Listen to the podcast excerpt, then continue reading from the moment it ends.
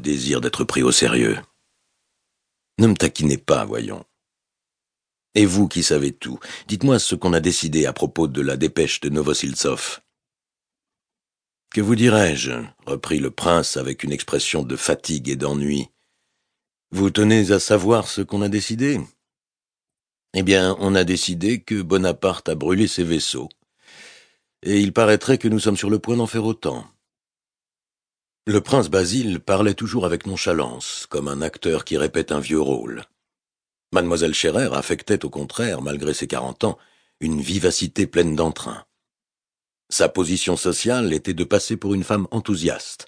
Aussi lui arrivait-il parfois de s'exalter à froid, sans en avoir envie, rien que pour ne pas tromper l'attente de ses connaissances. Le sourire à moitié contenu qui se voyait toujours sur sa figure n'était guère en harmonie, il est vrai, avec ses traits fatigués, mais il exprimait la parfaite conscience de ce charmant défaut dont, à l'imitation des enfants gâtés, elle ne pouvait ou ne voulait pas se corriger. La conversation politique qui s'engagea acheva d'irriter Anna Pavlovna. Ah, ne me parlez pas de l'Autriche. Il est possible que je n'y comprenne rien, mais à mon avis, l'Autriche n'a jamais voulu et ne veut pas la guerre. Elle nous trahit. C'est la Russie toute seule qui délivrera l'Europe. Notre bienfaiteur a le sentiment de sa haute mission, et il n'y faillira pas. J'y crois, et j'y tiens de toute mon âme. Un grand rôle est réservé à notre empereur bien-aimé, si bon, si généreux.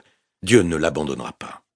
Il accomplira sa tâche et écrasera l'hydre des révolutions, devenue encore plus hideuse, si c'est possible, sous les traits de ce monstre, de cet assassin. C'est à nous de racheter le sang du juste. À qui se fier, je vous le demande L'Angleterre a l'esprit trop mercantile pour comprendre l'élévation d'âme de l'empereur Alexandre. Elle a refusé de céder Malte. Elle attend, elle cherche une arrière-pensée derrière nos actes. Qu'ont-ils dit à Novosiltsov Rien. Non, non, ils ne comprennent pas l'abnégation de notre souverain qui ne désire rien pour lui-même et ne veut que le bien général. Qu'ont-ils promis Rien. Et leurs promesses même sont nulles. La Prusse n'a-t-elle pas déclaré Bonaparte invincible et l'Europe impuissante à le combattre? Je ne crois ni à Hardenberg ni à Auschwitz. Cette fameuse neutralité prussienne n'est qu'un piège. Mais j'ai foi en Dieu et dans la haute destinée de notre cher empereur, le sauveur de l'Europe. Elle s'arrêta tout à coup, en souriant doucement à son propre entraînement. Que n'êtes-vous à la place de notre aimable Vincengerode Grâce à votre éloquence, vous auriez emporté d'assaut le consentement du roi de Prusse. Mais me donnerez-vous du thé? À l'instant. À propos, ajouta-t-elle en reprenant son calme, j'attends ce soir deux hommes fort intéressants. Le vicomte de Mortemart, allié au Montmorency par les Rohan, une des plus illustres familles de France, un des bons émigrés, un vrai. L'autre, c'est l'abbé Moriot, cet esprit si profond. Vous savez qu'il a été reçu par l'empereur. Ah, je serais charmé. Mais dites-moi, je vous prie, continua le prince avec une nonchalance croissante, comme s'il venait seulement de songer à la question qu'il allait faire, tandis qu'elle était le but principal de sa visite. Dites-moi s'il est vrai que Sa Majesté l'impératrice mère ait désiré la nomination du baron Funk au poste de premier secrétaire à Vienne. Le baron me paraît si nul. Le prince Basile convoitait pour son fils ce même poste qu'on tâchait de faire obtenir au baron Funk par la protection de l'impératrice Marie Fiodorovna. Anna Pavlovna couvrit presque entièrement ses yeux en abaissant ses paupières. Cela voulait dire que ni elle ni personne ne savait ce qui pouvait convenir ou déplaire à l'impératrice.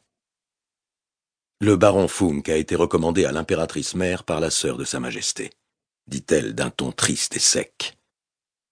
En prononçant ces paroles, Anna Pavlovna donna à sa figure l'expression d'un profond et sincère dévouement, avec une teinte de mélancolie.